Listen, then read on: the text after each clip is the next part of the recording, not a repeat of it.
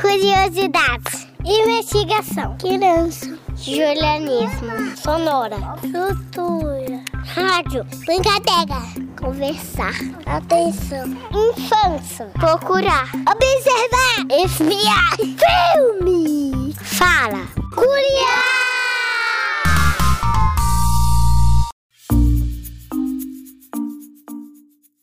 Olá, amiguinhos! Eu sou o Cadu e hoje eu, você e a Manu vamos conhecer um pouco sobre o folclore brasileiro que faz parte da cultura afro-brasileira. Não é verdade, Manu? Isso mesmo, Cadu. Eu sou a Manu. Já estou de malas prontas porque o trem da imaginação já está apitando.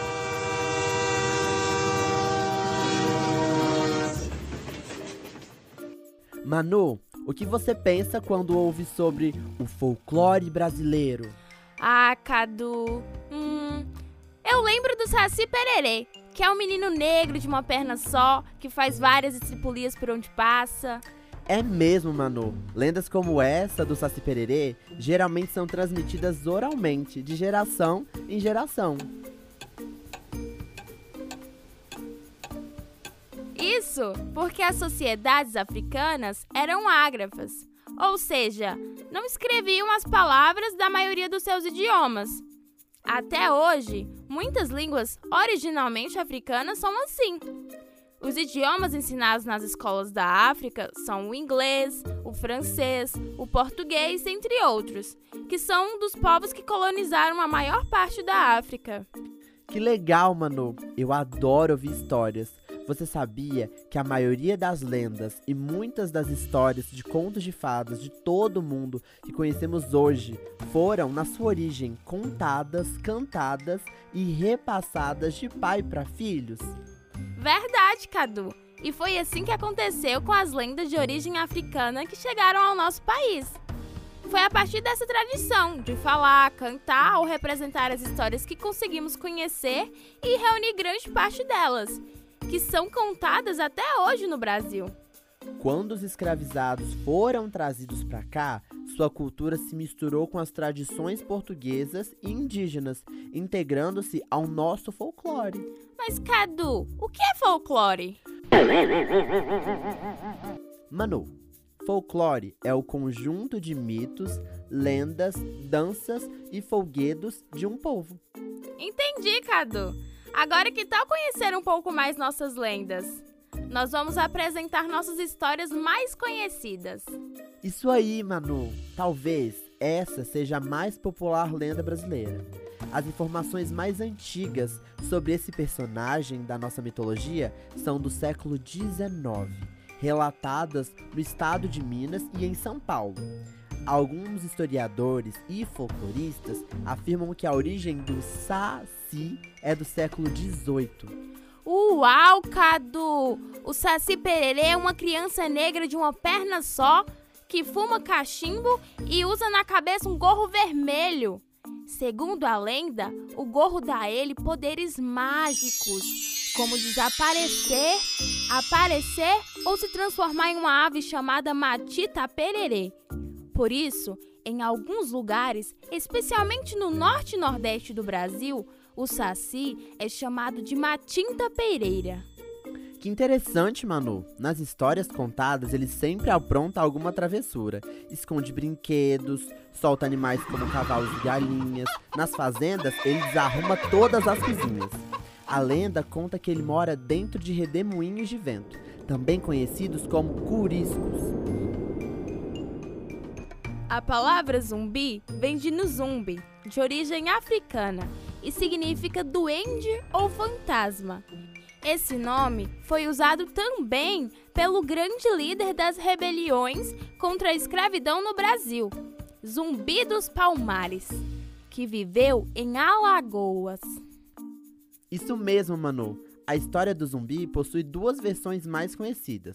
No Nordeste e no Norte, o zumbi é um menino negro que mora nas matas, procura crianças que se perdem à procura de frutas. Já no Sudeste, ele é chamado de zumbi da meia-noite. Vive vagando pelas ruas, assustando quem passa em locais escuros e desertos. Há também o quibungo, Kibungo é um tipo de bicho-papão que tem os pelos pretos e coloca medo nas crianças que não gostam de dormir cedo. A palavra kibungo significa invasor ou aquele que vem de fora sem ser convidado. Dizem que o kibungo se movimenta como um fantasma. Em países como Congo e Angola, a palavra kibungo também significa lobo. O bicho-papão também é um fantasma criado para assustar crianças. A diferença é que ele habita os sonhos e vira pesadelo noturno. É uma lenda muito comum no interior de Minas Gerais. É verdade, Manu. A lenda do Chibamba era usada pelas amas escravizadas para assustar as crianças que teimavam em ficar acordadas até tarde, ou aquelas que não obedeciam aos mais velhos. Isso aí, Cadu! O chibamba se veste com folhas de bananeira e ronca igual a um porco. Anda como se estivesse dançando e de vez em quando gira sobre uma das pernas.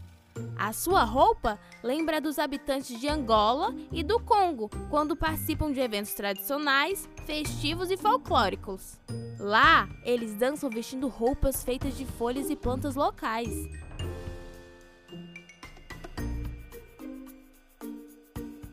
Os folguedos estão associados a certas épocas do ano quando grupos se organizam para sair às ruas para representar uma festa popular com a presença de música, dança e teatro.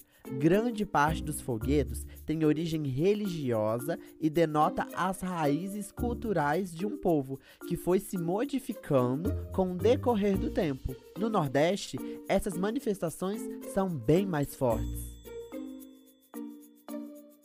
As danças folclóricas estão associadas à cultura africana ainda viva em várias regiões do Brasil.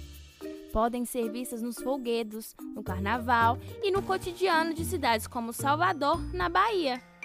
As danças folclóricas brasileiras têm como características as músicas animadas com letras simples e populares e figurinos e cenários representativos. Essas danças são realizadas geralmente em espaços públicos, como praças, ruas e largos. Nossa, pessoal, que legal toda essa história, não é, Manu? Demais, Cadu! É muito bom conhecer a origem de todas elas. Espero que tenham gostado da nossa viagem. Agora se preparem para as próximas. Muitas novidades ainda estão por vir. Este episódio é uma adaptação do livro Folklore, escrito por Antônio Jonas Dias Filho e Márcia Honora, referente à edição de 2010 e publicado pela editora Ciranda Cultural. Além disso, contou com a interpretação de Cleverton Monteiro e Miriam dos Santos Neves. O episódio foi produzido e editado por Amanda de Paula Almeida, Ana Júlia Cerqueira Portela, Pedro Paula Rocha da Silva e Estela Dutra. O Curiá é uma produção do projeto de extensão Pequenos Ouvintes, coordenado por Luana Viana. Faz parte do programa Sujeitos de Suas Histórias, coordenado por Karina Gomes Barbosa e André Luiz Carvalho, e é vinculado à Pró-Reitoria de Extensão e Cultura da Universidade Federal de Ouro Preto. Curiá!